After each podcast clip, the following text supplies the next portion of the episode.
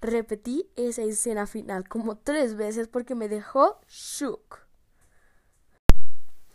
¿Cómo están alarmantes? Yo soy Mateo, su anfitrión, y hoy vamos a hablar de los últimos tres episodios de la increíble serie de Hawkeye. Y no sé si soy solo yo, pero la verdad es que inicio el episodio, lo veo, lo veo, me atrapa y al final nada más veo esos créditos llenos de luces navideñas y me quedo como de no, tengo que esperar otra semana para un nuevo episodio. No sé si a ustedes también les pasa eso, pero es que a mí me está encantando esta serie, llena de sorpresas y cosas así. Así que, bueno, antes de empezar todas estas cosas, vamos con, obviamente, las noticias geeks. Recuerden que ya casi se estrena Matrix 4 Resurrections y además han lanzado un nuevo tráiler que ya pueden ir a verlo justo ahora. No Way Home ya está en cines alarmantes. Ya pueden ir a empezar a ver esta película que creo que es una de las más esperadas de toda la historia del cine. Eso sí, si consiguieron sus boletos porque estuvieron hasta el tope las filas para conseguir boletos para esta gran película. Pero si consiguieron boletos, corran, corran, corran, ¿qué están haciendo aquí? Ya vayan a ver al cine eh, la tercera película de El hombre araña. Netflix a través de un video ha confirmado que La Casa de Papel tendrá un spin-off que por el momento se llama Berlín, que estará protagonizado por el personaje de este mismo nombre. One Piece poco a poco está a punto de superar el récord de ventas de Harry Potter. secuela de Cyberpunk 2077 es insinuada por sus desarrolladores. Pueden ir a ver ya el nuevo trailer de Sonic the Hedgehog 2. Así que corran, corran a verlo si son fan de este videojuego o de esta serie o de estas películas. Ok.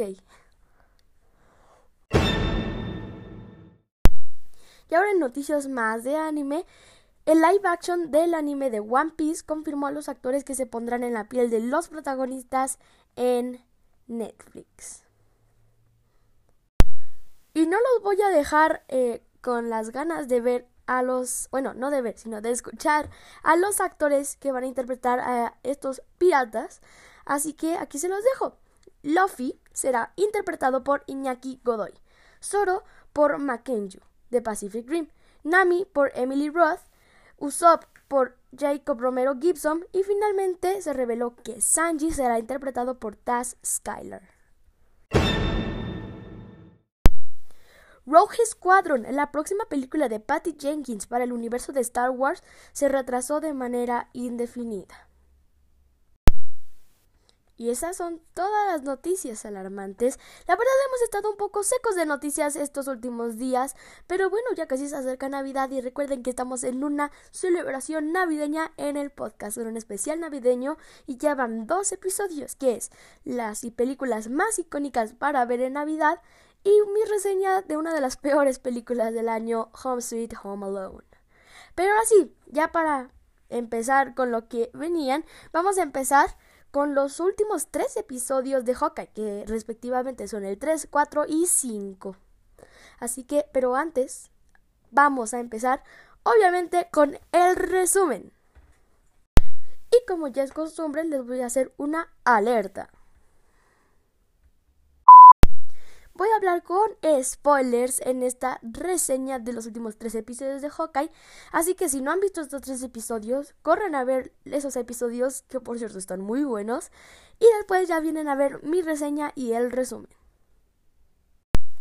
Bueno, pero empecemos. Este capítulo empieza con un flashback de 2007 donde una pequeña Maya tiene dificultades para adaptarse a la escuela debido a su sordera pero gracias al apoyo de su padre, William, interpretado por Sam McLarnon, Maya logra convertirse en una excelente luchadora observando cuidadosamente a sus rivales. Y años después, Ronin llega al gimnasio para asesinar a los integrantes de la Track Suite Mafia y eso incluye a su padre, por lo tanto Maya busca venganza. Y de regreso al presente, Maya interroga a Clint sobre Ronin, y aunque él trata de explicarle que Kate no es el asesino y solo se colocó el disfraz por error, la hija de William no lo cree. Así que Hawkeye asegura que Black Widow mató a Ronin, lo que de cierta manera es verdad, pero nada convence a Maya. Así que cuando Clint logra liberarse y se deshace fácilmente de los miembros de la tracksuit, excepto de Maya, quien rompe los audífonos de Barton. Y aunque consigue escapar junto a Kate, no se puede comunicar con ella, mientras escapan de López y sus hombres. Y en medio de la persecución, Kate muestra su talento con el arco, mientras Clint utiliza distintos tipos de flechas para deshacerse de sus enemigos. Flechas explosivas, de ácido, humo, de agarre e incluso una que aumenta de tamaño. Así que después de trabajar en equipo, el vínculo entre Clint y Kate se fortalece cuando la joven ayuda a Hawkeye con una llamada de su hijo Nathan Allen, quien le asegura que está bien si no llega a tiempo para Navidad, lo que rompa el corazón del Vengador. Y no solo le rompió el corazón a este fantástico Vengador, sino también a mí, porque pobrecito, Oh, así me destruí en esa escena. Pero bueno, tras reparar los audífonos de Clint, Kate propone irrumpir en el departamento de su madre para acceder a la información de la base de datos de la empresa de seguridad de su familia. Así que descubre que Cassie, o sea, la mano derecha de Maya, que ya lo habrán visto antes, trabaja para Slow Unlimited, pero antes de que pueda averiguar más, la dejan fuera del sistema. Mientras Clint Barton revisa la casa de Eleanor, se encuentra con Jack Duquesne, quien lo amenaza con la espada de Ronin, la que robó cuando los Track Suites atracaron la subasta del mercado negro. Y ¡pum! Ahí se acaba el episodio. Creo que este episodio estuvo uff, buenísimo. Creo que me dejó muy intrigado al final, pero no importa nada, vamos a seguir con el episodio. ¿Cuál episodio? Cuatro, ¿verdad? No, cinco. Cuatro. no me acordaba de en cuál estábamos. Pero vamos, vamos, vamos. Después de ese... Eh, ese momento con Jack Duquesne y Clint, eh, pues entonces ellos van a una pequeña comida y platican acerca de la misión que están emprendiendo Kate y Clint pero al final Clint se retira y dice que ya se tiene que ir. Y así que la madre de Kate le menciona a Natasha a Clint y le dice que él no pudo protegerla y mantenerla viva, y eso es lo que no quiere para su hija. Y esa conversación presenta nuevamente el hecho de Clint sigue lidiando con la muerte de su compañera y es que un trauma que es momento traumático no ha terminado de procesar. Así que Eleanor, Jack y Kate tienen un buen momento, pero Kate no deja de sospechar que hay algo más allí.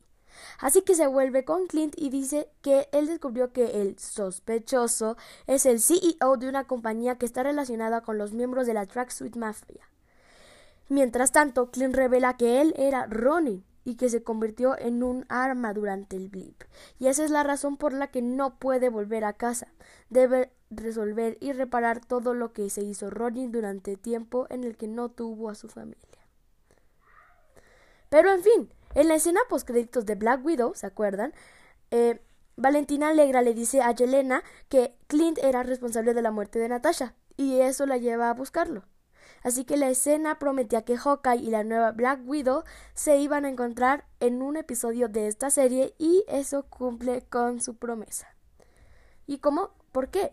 Entonces, pues es que todo empieza cuando Clint y Kate deciden ir a buscar el reloj que fue robada de la subasta. Clint recibe un mensaje donde le dicen que el Rolex no fue destruido y su rastreador estaba encendido, por lo que lo lleva a un departamento misterioso en la ciudad. Kate se lanza sin pensarlo dos veces y consigue una forma de entrar al lugar donde empieza a recorrer el departamento, vacío en busca de la pieza, que convenientemente estaba colocado a simple vista sobre una mesa, junto con una serie de notas que mencionan a la familia de Clint.